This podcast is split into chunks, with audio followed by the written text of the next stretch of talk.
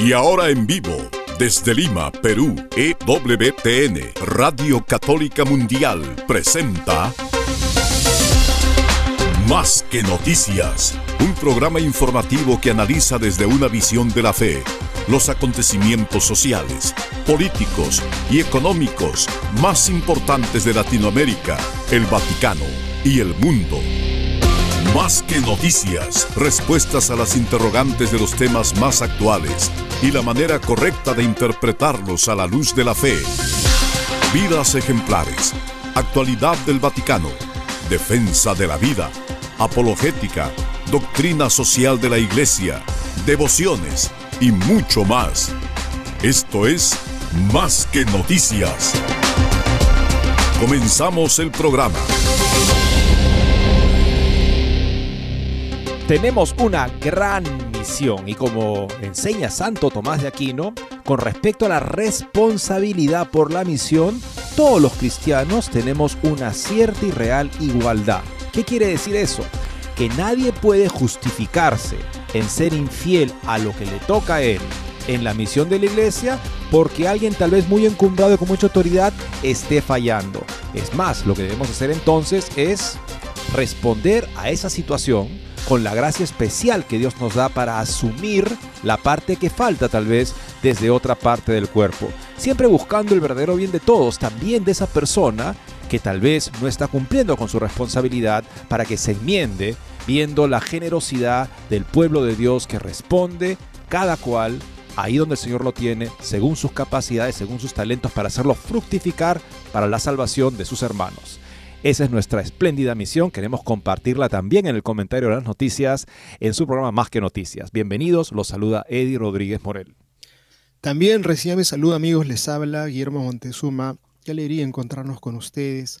Son tiempos difíciles, son tiempos en donde pareciera que no existe el norte, el sur, el este, la brújula como que anda dando vueltas y siempre hay una verdad que es la verdad de Jesucristo, como también siempre ha habido gente que ha traído distorsiones a, la fe, han tratado de formar, no solamente estamos hablando de estos tiempos que son bastante feos, sino desde los inicios del cristianismo en la era apostólica, inmediatamente después, hubo gente que trajo supuestamente nuevos evangelios, nuevas verdades, poniéndole un gran signo de interrogación a Jesucristo, entendidos con el término, para ser preciso y no usar eufemismos, herejías.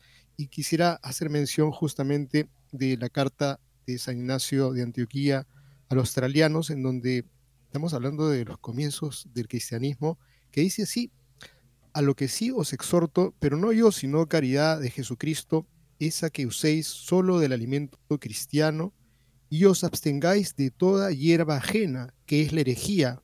Los herejes entretejen a Jesucristo con sus propias especulaciones, presentándose como dignos de todo crédito, cuando son en realidad como quienes brindan un veneno mortífero diluido en vino con miel. El incauto, que gustosamente se lo toma, bebe en funesto, en funesto placer su propia muerte. Y en la carta a los Filadelfos dice esto, Ignacio Antioquía.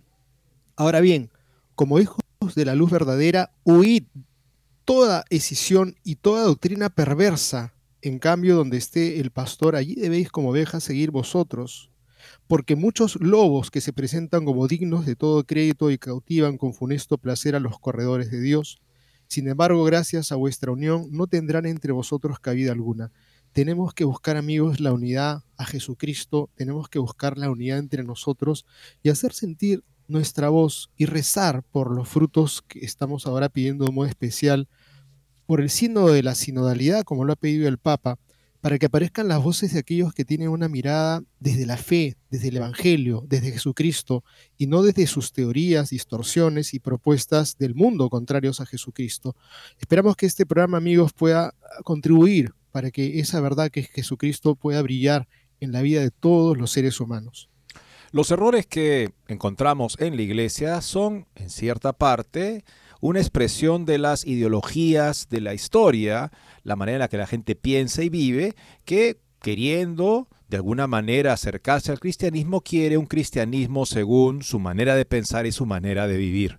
En estos tiempos que se habla de una cultura líquida donde ya no hay nada sólido, no es de sorprenderse que salgan, que eventualmente aparezcan justamente personas con autoridad en la iglesia, lamentablemente, que expresan ese tipo de visión líquida, fluida de la vida. Sobre eso versa el título de una nota que Estefano Fontana, escrito para la nueva Brújula Cotidiana, con respecto a una extensa entrevista, ayer les comentábamos un aspecto de esa entrevista, que ha dado el nuevo prefecto para el Dicasterio de Doctrina de la Fe. El título es Tucho, prefecto de la Doctrina de la Fe Fluida. En la extensa entrevista del padre Espadaro, como señor Fernández, muestra una concepción del pensamiento historicista, evolucionista, donde el pensamiento y la verdad cambia con la historia es poco probable que entonces pueda pronunciarse sobre cuestiones de verdad y error, del bien y el mal, sostiene Estefano Fontana.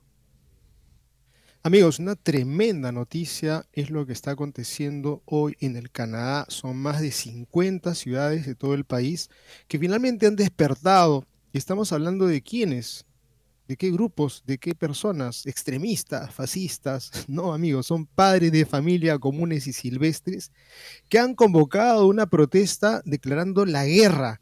¿Pero la guerra qué? A la ideología de género que está imponiendo este gobierno que ya los manda y los mandonea por donde quieren en el estilo del señor Justin Trudeau, este gobierno globalista, pues la marcha del millón de personas por los niños está prevista para hoy día. Esperamos que tenga un éxito contundente, que todos salgan a decir, basta ya de hacerle daño a las criaturas, basta ya de distorsionarles el cerebro con esta ideología perversa, que se sepa todo, que esta ideología a la cual todavía nadie quiere tocar, ni decir, ni condenar porque no vayamos a hacernos mala fama, pues los padres de familia se están haciendo una mala fama, pero no, no les interesa más sino la salud, el futuro, el bienestar de sus hijos.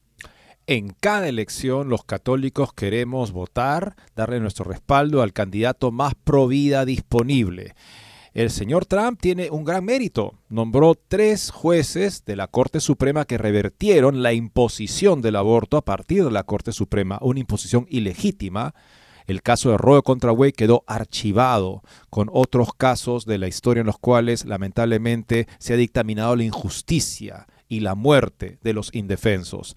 Pero parece que el señor Trump ve hacia adelante con respecto a la causa provida como si ya fuera algo que él logró y que por lo que todos tenían que agradecerle y no hay más que hacer. Bueno, no estamos de acuerdo con el señor Trump y recientemente también se pronunció de una manera que a muchos les ha chocado, en la cual criticó bueno, la entrevistadora le preguntó sobre esto y él criticó como terrible la decisión del gobernador de la Florida de promulgar un proyecto de ley de latidos del corazón que prohíbe el aborto a las seis semanas de gestación. El presidente Trump dijo que eso fue una decisión terrible. ¿Terrible, señor Trump? ¿Por qué es terrible defender la vida del niño por nacer cuando ya incluso tiene latidos del corazón, que es algo que para muchos al menos les hace pensar, oye, sí, eso ya no es un cúmulo de células, eso ya es más un ser humano. Ron DeSantis, gobernador de la Florida, también en la contienda por la, este, la candidatura presidencial del Partido Republicano, le respondió que más bien lo que Trump ha dicho es terrible y deja ver que el presidente Trump no será un aliado de las criaturas por nacer que el gobernador de la Florida se ha esforzado por proteger en su estado. Amigos, qué importante es el tema de la historia, una historia que tiene que ser sujeta a la realidad, a lo que aconteció, a la verdad. De pronto que hayan terroristas que aquí en nuestra patria han tenido que ser indemnizados, indemnizados porque se les juzgó, porque se les eh, dio sentencia de cárcel y que tengan que salir encima libres y además con pago de todo el daño que se les ocasiona, habiendo dado muerte a gente. De pronto que nos digan que los militares han sido los culpables y es una vergüenza es una perspectiva distorsionada de la historia, de querer cambiar la verdad, convertir a los héroes en los criminales y a los criminales en héroes. Pues algo similar está ocurriendo en Chile y están haciendo una eh, nueva eh, reescripción, están reescribiendo la historia de lo que fue la figura de Salvador Allende. Bien sabemos que Salvador Allende está plegado completamente a la política y a la ideología de Cuba y del marxismo comunista, pero ahora lo quieren convertir pues en alguien que es un héroe y además quieren inventarnos una historia que todos hemos sido testigos, nosotros como vecinos, porque muchos chilenos tuvieron que venir por acá, nos contaron qué es lo que pasaba. Queremos compartir un par de artículos de la Brújula Cotidiana para que entendamos esta problemática y esta temática de Chile, una realidad que tiene que ser mirado desde una perspectiva objetiva. En efecto, y aquí no estamos tratando de blanquear a nadie, es más bien justamente esto de canonizar eh, civilmente a Pinochet es una distorsión. No estamos diciendo que Pinochet fue alguien que hay que aplaudir en todo lo que hizo, ni mucho menos. Hay cosas repudiables que tienen que ser justamente también puestas este, y denunciadas. Pero con el caso de Allende parece que no se quiere hacer eso y esta par de notas van a ser interesantes para lograr ese equilibrio. Y finalmente, Monseñor José Antonio Guren, arzobispo de Piura, en el norte del Perú, tiene un mensaje que es muy importante para nosotros entenderlo. El pecado cualquier pecado no daña solamente a la persona que lo comete, sino que, como dice Monseñor Eguren, es un acto suicida que tiene también consecuencias sociales siempre. Veremos lo que nos enseña este buen pastor. Con esto y más regresamos después de una breve pausa. No se muevan de EWTN, Radio Católica Mundial Enseguida regresamos con Más que Noticias.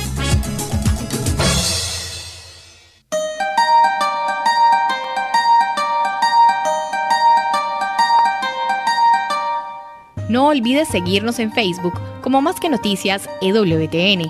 Allí podrás encontrar las noticias que tratamos día a día en el programa. Además, pueden escribirnos con sus comentarios o sugerencias.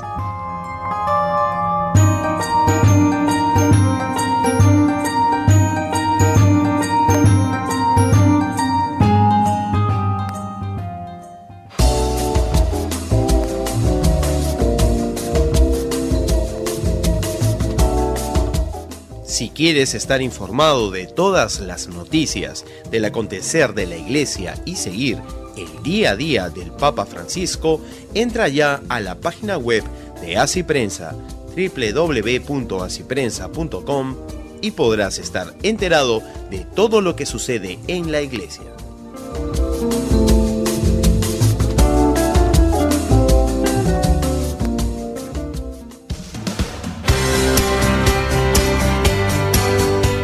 Ya regresamos en EWTN, Radio Católica Mundial, con su programa Más que Noticias.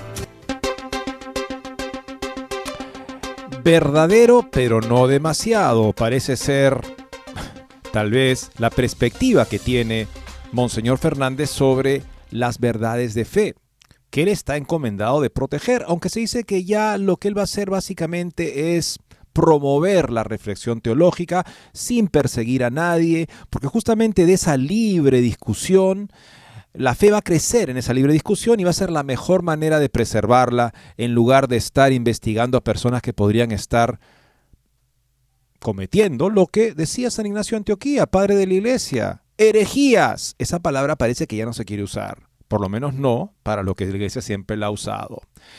La revista italiana jesuita La Civiltà Católica publica, publica en su último número una entrevista al obispo Víctor Manuel Fernández realizada por el padre Antonio Espadaro, quien según informaciones muy recientes, bueno, ha dejado ya, sabemos, la dirección de la revista para convertirse en subsecretario del Dicasterio para la Cultura y la Educación. Y esto justamente con las huellas aún frescas de una reflexión que hizo en la que llamó a Jesucristo una persona mm, burlona, indiferente, llena de prejuicios, que gracias a la humildad de esta mujer sirofenicia, a la cual él la comparó con un perro, burlonamente, con desprecio, él también se convirtió porque también tenía que convertirse.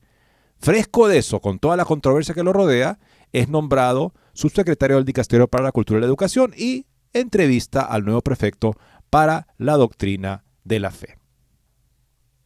La actualidad de la entrevista se debe al tenor de los temas tratados en ella y sobre todo al hecho de que el entrevistado pronto será creado cardenal y ocupará el puesto que perteneció a Joseph Ratzinger, en el dicasterio, en aquel entonces la Congregación para la Doctrina de la Fe, que debe confirmar a los fieles en las verdades de la fe católica.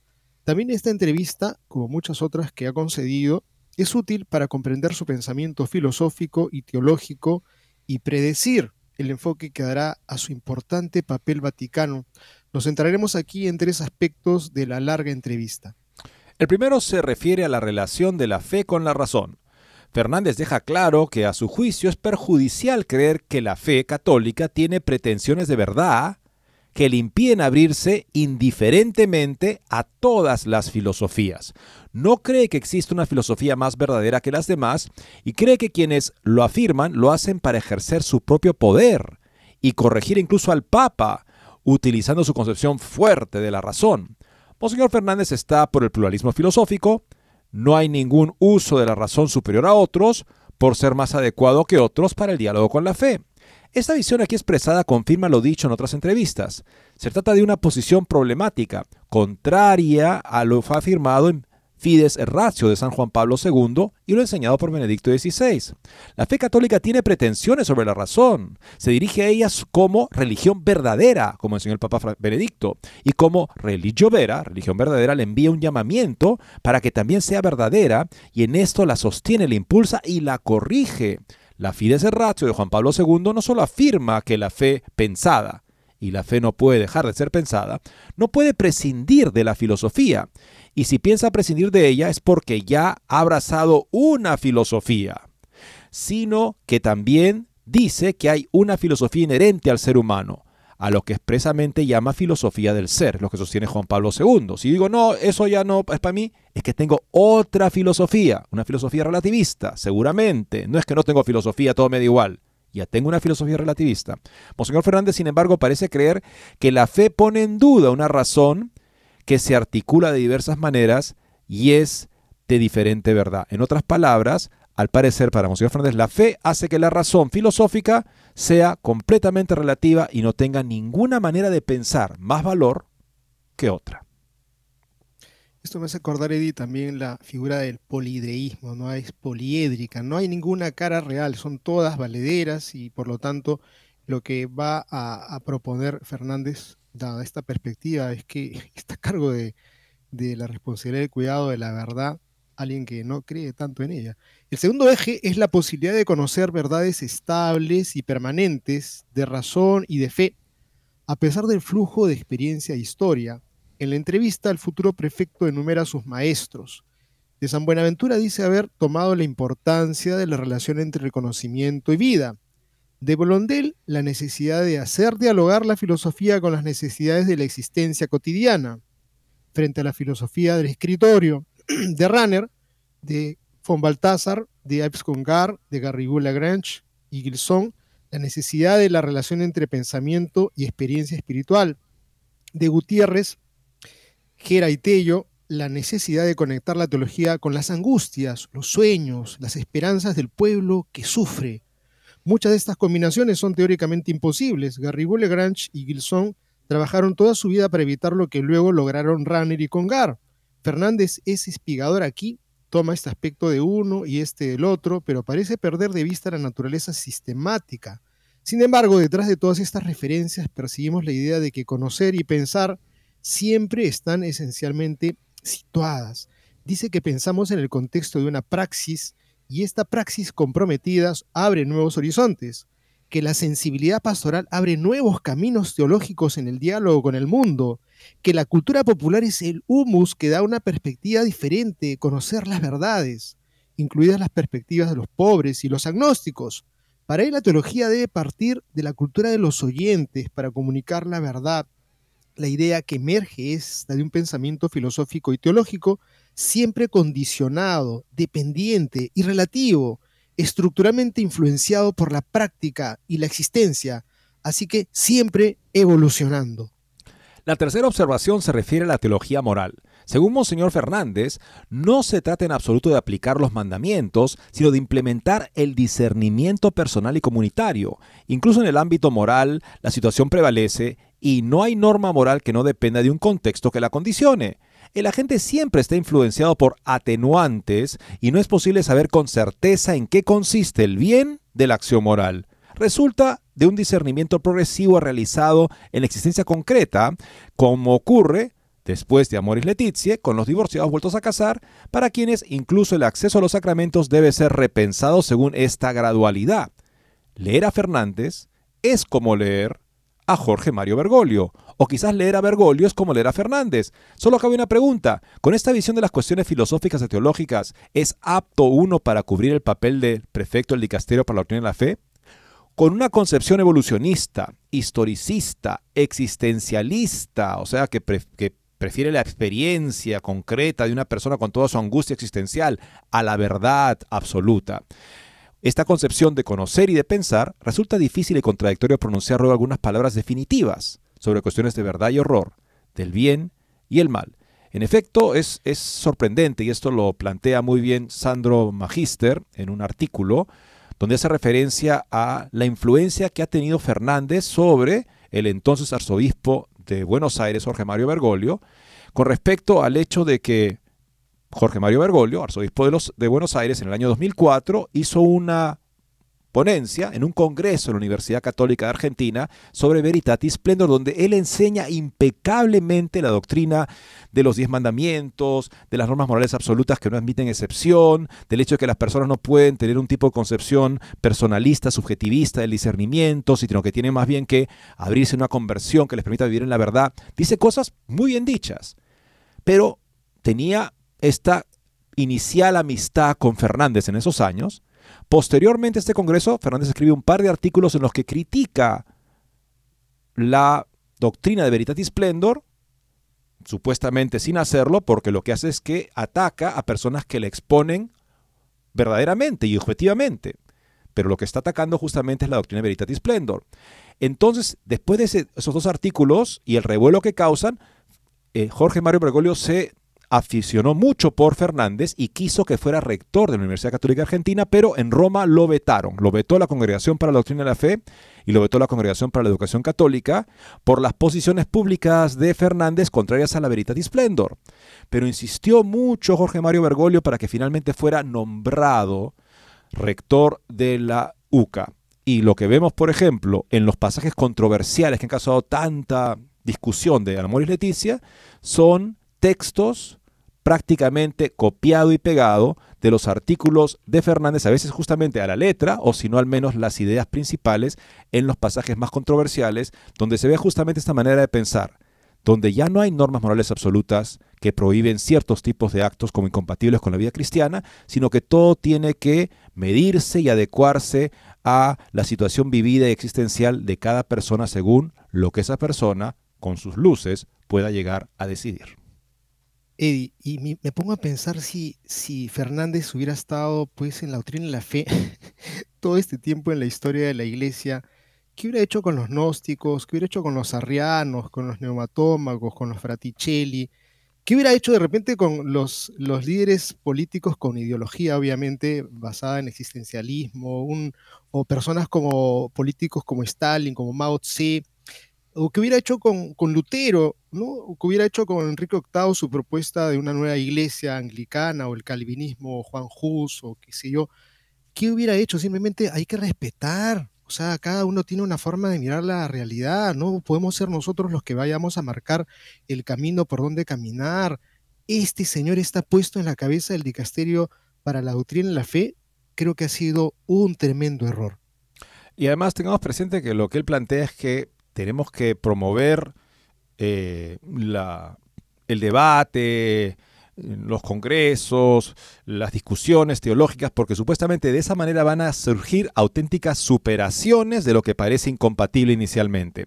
Bueno, si tú me pones esos ejemplos, Guillermo, yo tendría que pensar que él habría estado a favor seguramente de la fórmula semi-arriana. Esa fórmula que no negaba que Jesucristo fuera Dios, pero tampoco lo afirmaba, de manera que se lograra un tipo de conciliación entre los que defendían la venida de Jesucristo y los que la negaban. ¿Sería eso una superación, un buen ejemplo de superación, tal vez que se desaprovechó o se desperdició según la visión histórica de Fernández? Parecería, según lo que plantea, en su manera de pensar, que sí. Veamos ahora amigos esta importante nota y es que es que en Canadá, como dice Jordan Peterson, los canadienses son tan tan educados y bien comportados, que rara vez se rebelan contra nada. Están educados para simplemente conformarse. Pero al parecer ya ha sido suficiente con respecto a la política de promover esta mentalidad, esta ideología de género con los niños. Finalmente despertaron, dice esta nota de voto católico. Los padres de familia en Canadá han convocado a una protesta declarando la guerra a la ideología de género impuesta por el gobierno de Trudeau, el actual primer ministro. La marcha del millón de personas por los niños está prevista para hoy miércoles en más de 50 ciudades de todo el país. El Señor obra maravillas y hace milagros. Canadá finalmente despertó Toda la censura y persecución que ha vivido Jordan Peterson tenía que servir de algo. Los organizadores de estos eventos como una defensa de la seguridad y el bienestar de los niños, aunque las opiniones de los manifestantes abarcan un amplio espectro de posiciones, mientras que algunos desean discreción personal en cómo se manejan los asuntos de identidad de género para sus propios hijos, otros instan a que se limiten más ampliamente las discusiones y adaptaciones relacionadas con las personas transgénero para todo el alumnado. Las perspectivas reflejan la comunidad diversa que respalda el movimiento. Como era natural, los sindicatos de profesores ideologizados y otros activistas pro gobierno han puesto el grito en el cielo. Sin ir muy lejos, ya empezaron a decir que todos los padres que saldrán a marchar son fascistas. Como dijo Julia Malot en el National Post de Canadá. No, los padres no son fascistas por ser escépticos ante la política de género. La cuestión central que nos ocupa es preservar su inocencia y que haya autonomía sobre el contenido ideológico en la educación de nuestros hijos. Por supuesto, esa declaración es considerada discurso de odio para las ONG y grupos de extrema izquierda que lucran de esta nefasta agenda, como la red anti-odio canadiense, que dijo recientemente en un tuit que estas protestas son apoyadas por un grupo grande de extrema derecha y grupos conspiranoicos, incluidos nacionalistas cristianos, musulmanes conservadores, no sé si hay otro tipo de musulmanes, dice el autor, conspiradores antivacunas, activistas libertarios y más. Claramente, el lobby, los lobbies están temblando. A medida que las voces de los padres se hacen más fuertes, existe la percepción en la izquierda progresista de que todos estos movimientos emergentes tienen sus raíces en inspiración de la extrema derecha. Muchos, en los estos entre comillas, extrema derecha, muchos en los círculos izquierdistas sugieren que la defensa de los derechos de los padres es una mentira, un intento velado de promover políticas antitransgénero. Un video recientemente filtrado de una reunión de la Federación Laboral de Ontario ofrece una idea de cómo algunos de los miembros sindicales más influyentes de la provincia perciben estas protestas. Como afirmó notablemente un miembro durante la reunión, los fascistas se están organizando en las calles. Esto es mucho más que una protesta transfóbica de extrema derecha.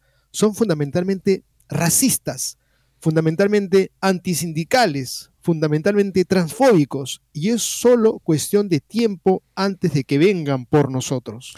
Si tengo que plantear así mi rol en la educación de los niños, con razón estos padres protestan. O sea, imagínate con lo que, lo que son estos padres solo por decir, oiga, prefiero que ciertos contenidos mi hijo no los reciba.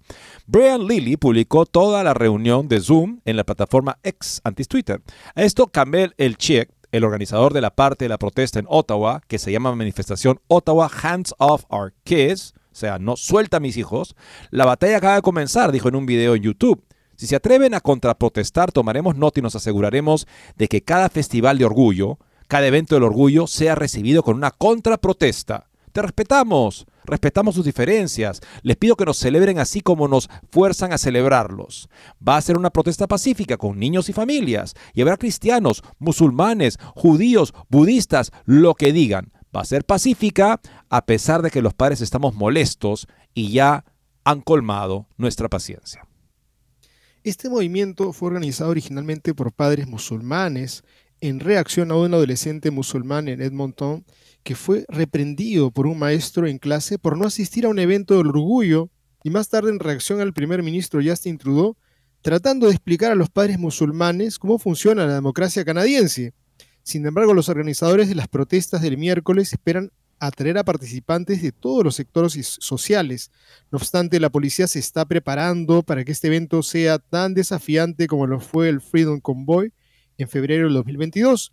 Las fuentes dicen que la policía de Ottawa trajo agentes en horas extras y llamó a los que estaban de vacaciones anuales para brindar seguridad. Los usuarios de Twitter, del X, han publicado esto a manera de motivación porque ya se ha dicho en reiteradas ocasiones que las protestas serán pacíficas. Es un grave error ridiculizar al colectivo de padres que lucha contra el status quo como simpatizantes fascistas motivados por el odio a las personas transgénero. Una mirada más allá de esta retórica alarmista revela que si bien ha existido un grupo original, marginal, perdón, de odio, las preocupaciones que muchos padres defienden son mucho más moderadas de las que sugiere el apodo extrema derecha. Los padres quieren transparencia sobre lo que se les enseña a los niños, la opción de excusarlos de contenido que creen que no se alinea con sus valores y la discreción para determinar si las actividades son apropiadas para su edad, como cierto material de lectura o eventos con actuaciones de drag queens en escuelas. Quizá lo menos sorprendente sea que los padres quieran participar en las decisiones clave, como que su propio hijo quiera cambiarse de género. Muchos padres, incluso entre aquellos que protestarán, tienen poco deseo de limitar las decisiones de otras familias con respecto a las enseñanzas y la expresión de género para sus hijos. Se dan cuenta de que su objetivo de garantizar su propia autonomía parental está entrelazado con el de salvaguardar esas mismas libertades para otras familias. Aquí comienza una batalla de largo aliento. Resistan, padres canadienses. Estamos orando por ustedes. Cierra esta nota de Catholic Vote, voto católico. Les estaremos comentando mañana cómo se desarrolló esta jornada que promete ser histórica. Esperemos que así lo sea. Regresamos después de esta pausa, amigos, hablando de la respuesta que Ron DeSantis, que ha firmado una ley en la Florida para proteger a los niños desde la sexta semana de gestación, ley del latido del corazón, esta decisión de DeSantis fue atacada por el señor Trump, que tiene grandísimos méritos en su trayectoria provida como presidente, pero que preocupa y que ciertamente causa repudio por haber criticado a alguien que pretende defender a los niños un poco más que él. ¿Será que para el señor Trump él es el único estándar de lo que puede ser provida aceptable y lo demás sería terrible? Es terrible más bien lo que ha dicho el señor Trump y lo que ha manifestado al decir esto. Con eso ya volvemos. No se muevan de EWTN, Radio Católica Mundial. Enseguida regresamos con Más que Noticias.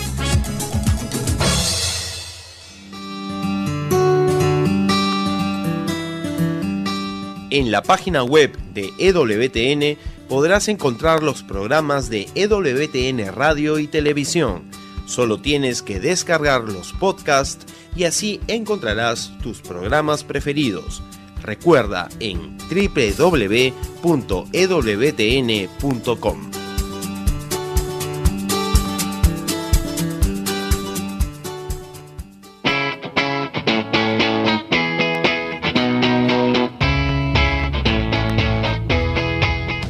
Te invitamos a que visites la página web de Asiprensa www.asiprensa.com donde encontrarás todas las noticias y actualidad de la Iglesia en el mundo. No lo olvides, www.asiprensa.com.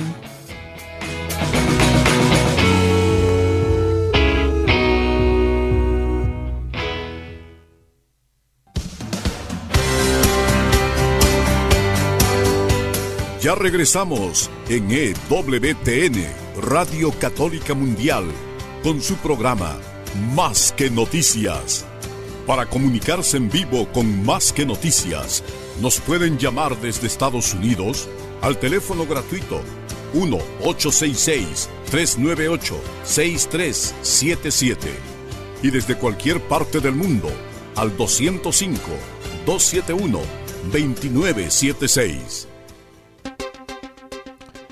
Los católicos, los pro vida, buscamos siempre apoyar la opción política más provida disponible, porque sabemos que no está en juego simplemente un principio. Los niños en el vientre de su mamá no son principios abstractos, son seres humanos que deben ser protegidos. Y esta idea de que, bueno, si los proteges hasta cierto momento está bien, pero más allá de eso no importa, nos parece completamente inaceptable. Comprendemos que como funciona la política, debe haber un tipo de protección. En muchos casos lo que se puede hacer, la política es el arte de lo posible, será incremental. Bueno, hay que construir sobre lo que ya se logró históricamente bajo la presidencia del señor Trump y esperemos que él sea parte de futuras victorias, pero que él critique nuevas victorias que van más allá de lo que él hizo, nos parece algo que debemos repudiar públicamente. El gobernador de la Florida respondió a las críticas que expresó el expresidente Donald Trump durante el fin de semana, quien criticó a DeSantis por promulgar un proyecto de ley provida sobre latidos del corazón que prohíbe el aborto a las seis semanas. El señor Trump dijo que eso fue terrible lo que hizo, lo que hizo eh, DeSantis al firmar esa ley. Más bien, lo que dijo Trump fue terrible, respondió el gobernador y candidato para la nominación republicana. Es obvio que le iba a contestar. Como informamos, dice la nota, Trump hizo estas declaraciones durante una entrevista dominical con Kristen Welker en el programa Meet the Press de NBC News, en la que presionó para obtener detalles sobre la posición de Trump sobre el tema, diciéndole que su objetivo era dar a los votantes que van a sopesar la situación en esta elección una idea muy clara de cuál es su posición. Quiero decir, DeSantis está dispuesto a firmar una prohibición de cinco y seis semanas, dijo Trump. ¿Apoyarías eso? preguntó Walker. ¿Crees que eso va demasiado lejos? Creo que lo hizo. Es algo terrible y un terrible error respondió Trump.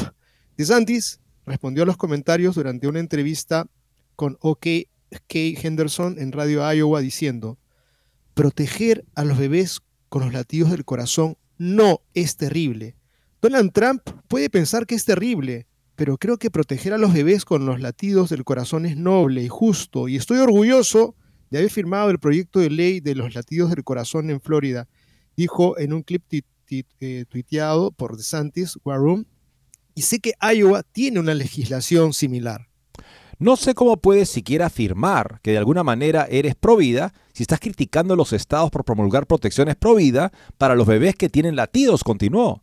Y entonces pensé que él dijo que esos proyectos de ley eran terribles.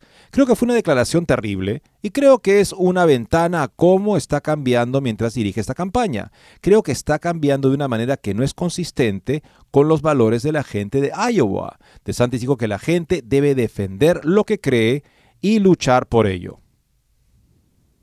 Creo que hay cuestiones que surgen de tus creencias y creo que las promueves porque crees que son correctas, dijo.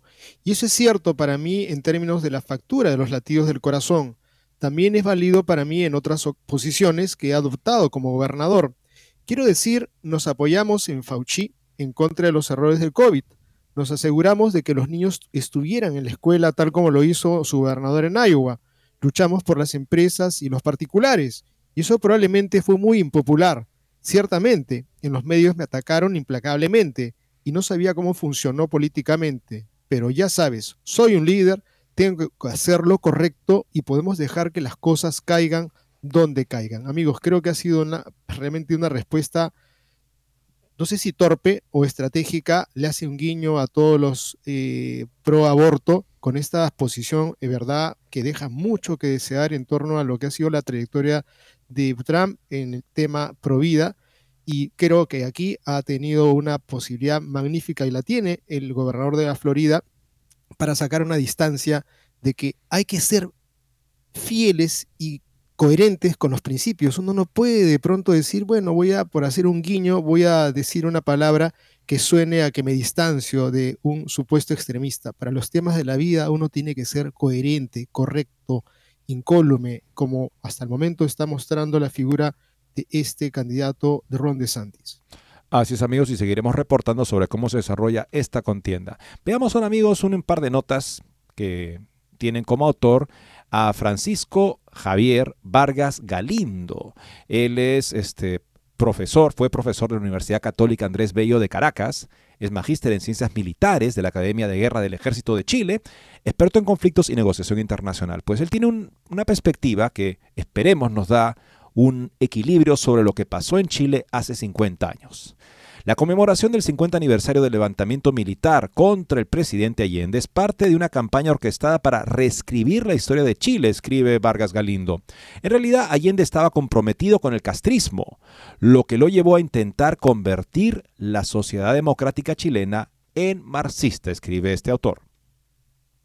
La conmemoración de los 50 años del pronunciamiento militar contra Salvador Allende, definido como golpe de Estado por sus detractores, es parte de una orquestada campaña para reescribir la historia chilena.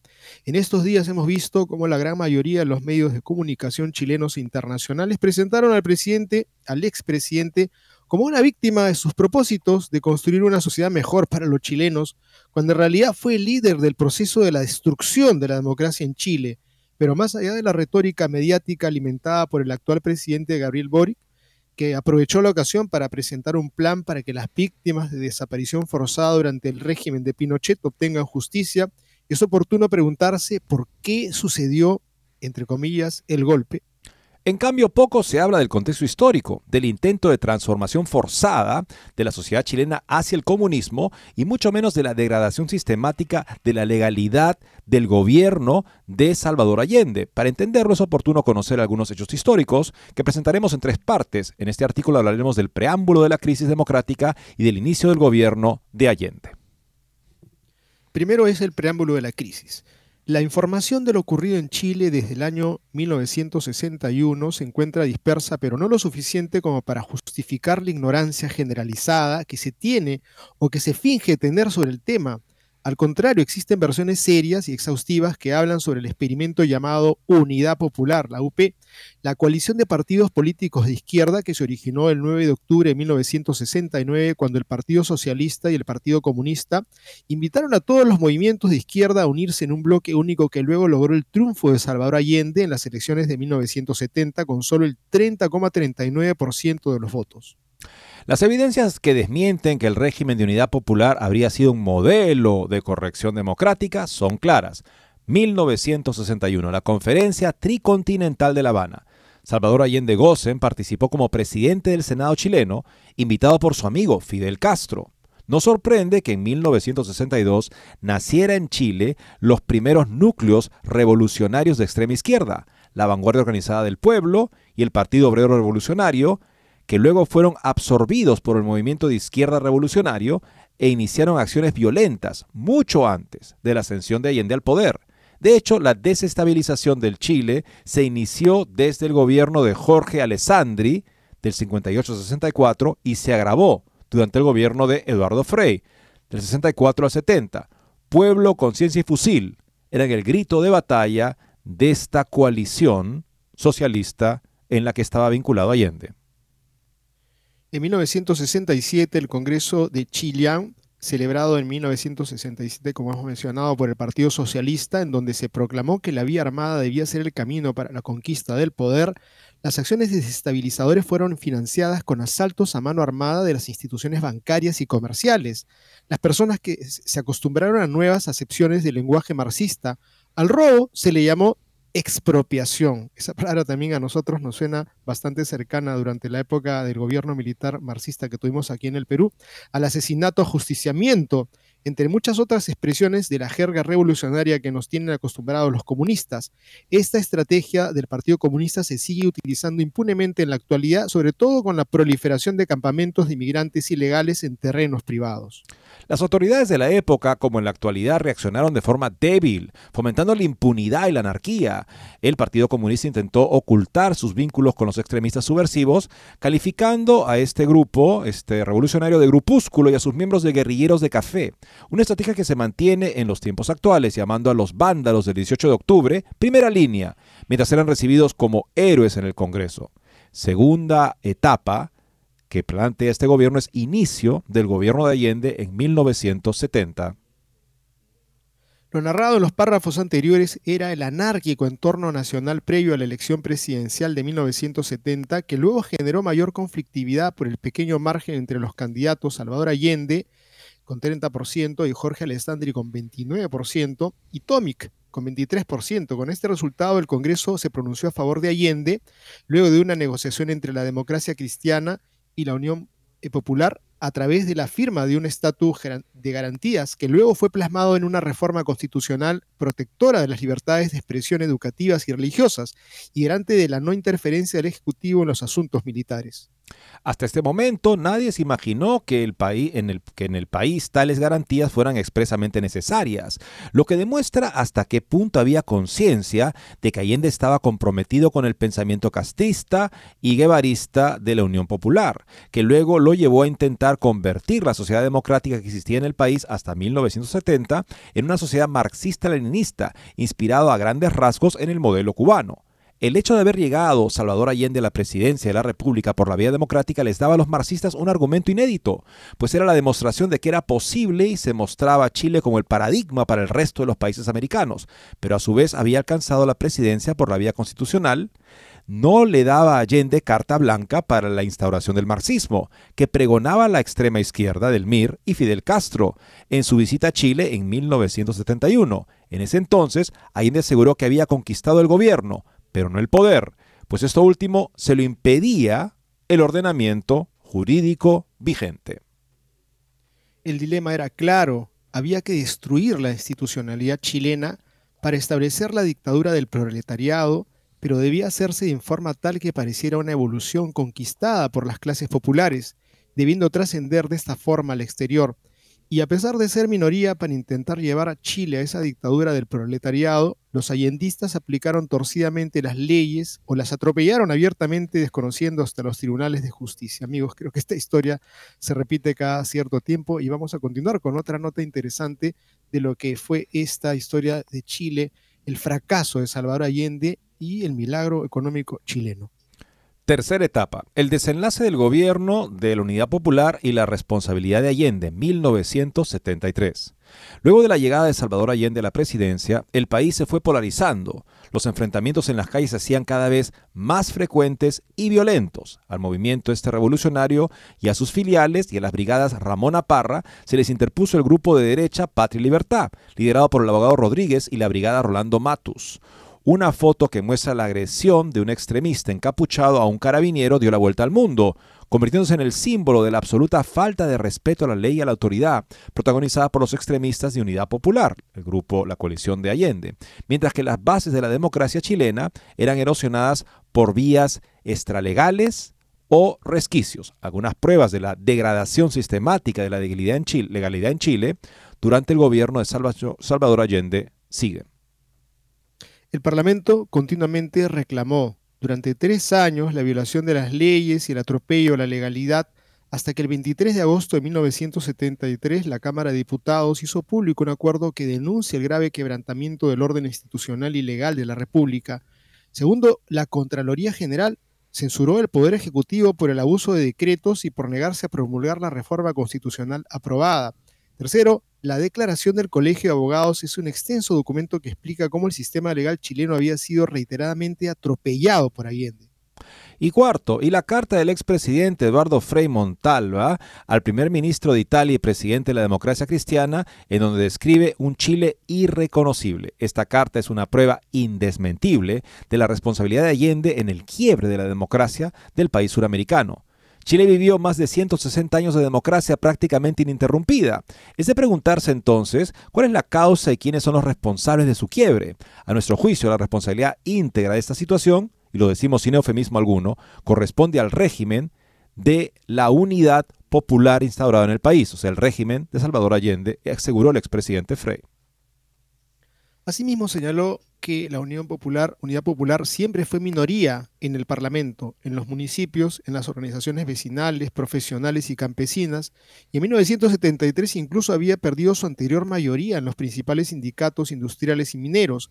En el voto popular lo más que alcanzó la coalición allendista de Salvador Allende fue el 43% en el primer semestre de 1973, a pesar de haber ejercido el gobierno una intervención no conocida en la historia de Chile y de haber utilizado toda la maquinaria estatal, enormes recursos financieros y presión que llevó hasta la violencia, más un fraude comprobado con posterioridad de por lo menos un 4 a 5% de los votos, pues los servicios públicos, entre otras cosas, falsificaron miles de carnes de identidad. Esto me hace acordar lo que hemos vivido hace poquito nosotros con la figura de este señor Castillo, que tenía también una afiliación muy amada hacia el marxismo. Dice, continúa la nota y dice así, y confirmó que Salvador Allende intentó de manera implacable de imponer un modelo de sociedad inspirado claramente en el marxismo-leninismo, Para lograrlo aplicaron torcidamente las leyes y las atropellaron abiertamente, desconociendo a los tribunales de justicia.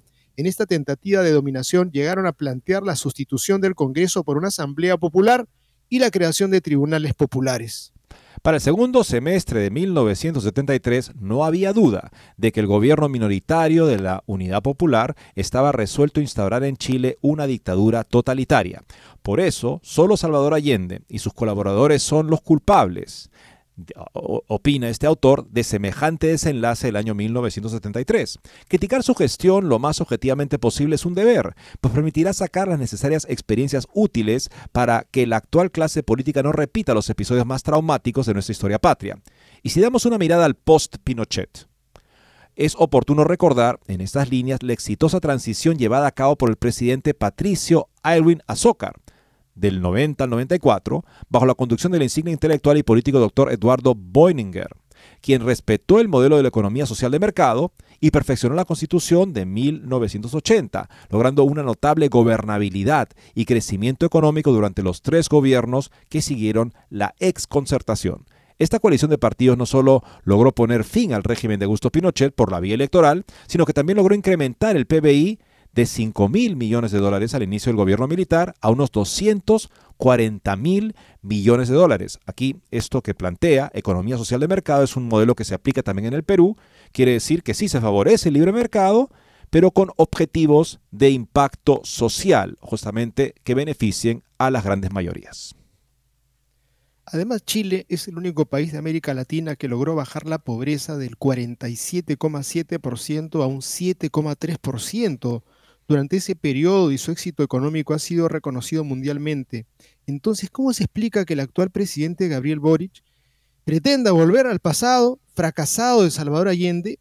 Esto solo ratifica que la ignorancia es la peor amenaza de las democracias. Y creo, amigos, este artículo para todos los que están en Chile, los jóvenes sobre todo, sería muy saludable que lo lean para que conozcan su historia, pero para todos nosotros una buena lección mirarla cómo repiten los moldes, los que son de los extremas izquierdas, progresistas, comunistas, socialistas, que han desangrado a nuestro continente y al mundo entero. Su historia está marcada por, la, por el crimen y creo que una institución que quiera conservar la democracia como es la, el sistema que vivimos aquí en América, que de pronto ingrese a tallar un partido que tenga intenciones de subvertir todo el orden, creo que debe de ser proscrito ¿Cómo vamos a permitir que gente de esos extremos quiera hacer justicia social a base de injusticias y quiera la constitución que les ha dado el poder la terminen aplastando, destruyendo y sacando del camino? Creo que es una lección para todos los que estamos hablando esta lengua en nuestro continente, no dar un paso atrás, no cederles un espacio a aquellos que propugnan una ideología antihumana y también anti-atea. Y para cerrar el programa, amigos, veamos lo que recientemente ha dicho Monseñor José Antonio Guren, arzobispo de Piura, en el norte del Perú, que ha afirmado que el pecado es un acto suicida y advirtió que este siempre tiene consecuencias sociales. En la homilía de la misa que presidió este domingo en la Catedral de Piura, el prelado peruano explicó que el pecado busca hundirnos en la muerte espiritual y en la infelicidad, y es en el fondo un acto suicida porque a través de él el ser humano rechaza a Dios amor su principio y fundamento, su origen y su fin. A continuación, Monsignor Guren resaltó que todo pecado, por más personal e íntimo que parezca, siempre tiene consecuencias sociales e incrementa en el mundo las fuerzas de la muerte y de la destrucción, lo que denominamos el misterio iniquitatis, misterio de la inequidad, iniquidad, el cual no puede comprenderse sin referencia al misterio de la redención, el misterio pascual, de Jesucristo. El arzobispo resaltó luego que sin Dios el ser humano se desvanece, no se comprende a sí mismo, se hunde en la mentira existencial, creyéndose aquello que no es, desatándose en su interior una serie de conflictos y contradicciones que después proyectan negativamente a los demás en su vida social e incluso con la creación. De este modo, alejado de Dios y de sí mismo, el pecado provoca además de manera inevitable una ruptura del hombre en sus relaciones con sus hermanos y con el mundo creado. No por algo, después del pecado original, el siguiente pecado que narra el libro del Génesis es el fratricidio. Caín que mata por envidia a su hermano Abel. Monseñor Eguren recuerda asimismo que uno de los grandes males de nuestro tiempo es haber perdido el sentido del pecado y que el Catecismo de la Iglesia Católica en el numeral 1849, lo define como una falta contra la razón, la verdad, la conciencia recta. Es faltar al amor verdadero para con Dios y para con el prójimo a causa de un apego perverso a ciertos bienes, y en la naturaleza del hombre y atenta contra la solidaridad humana. Bien amigos, llegamos al final del programa en este día miércoles, pedir a San José para que cumplamos nuestra misión, nuestra tarea de santificarnos en el día a día, en lo cotidiano, ahí entre las ollas, y también al santo de hoy día, San Andrés Kim, pedir por todas las naciones que sufren, los hermanos que están padeciendo. Muchas gracias y Dios mediante, mañana estaremos nuevamente con ustedes.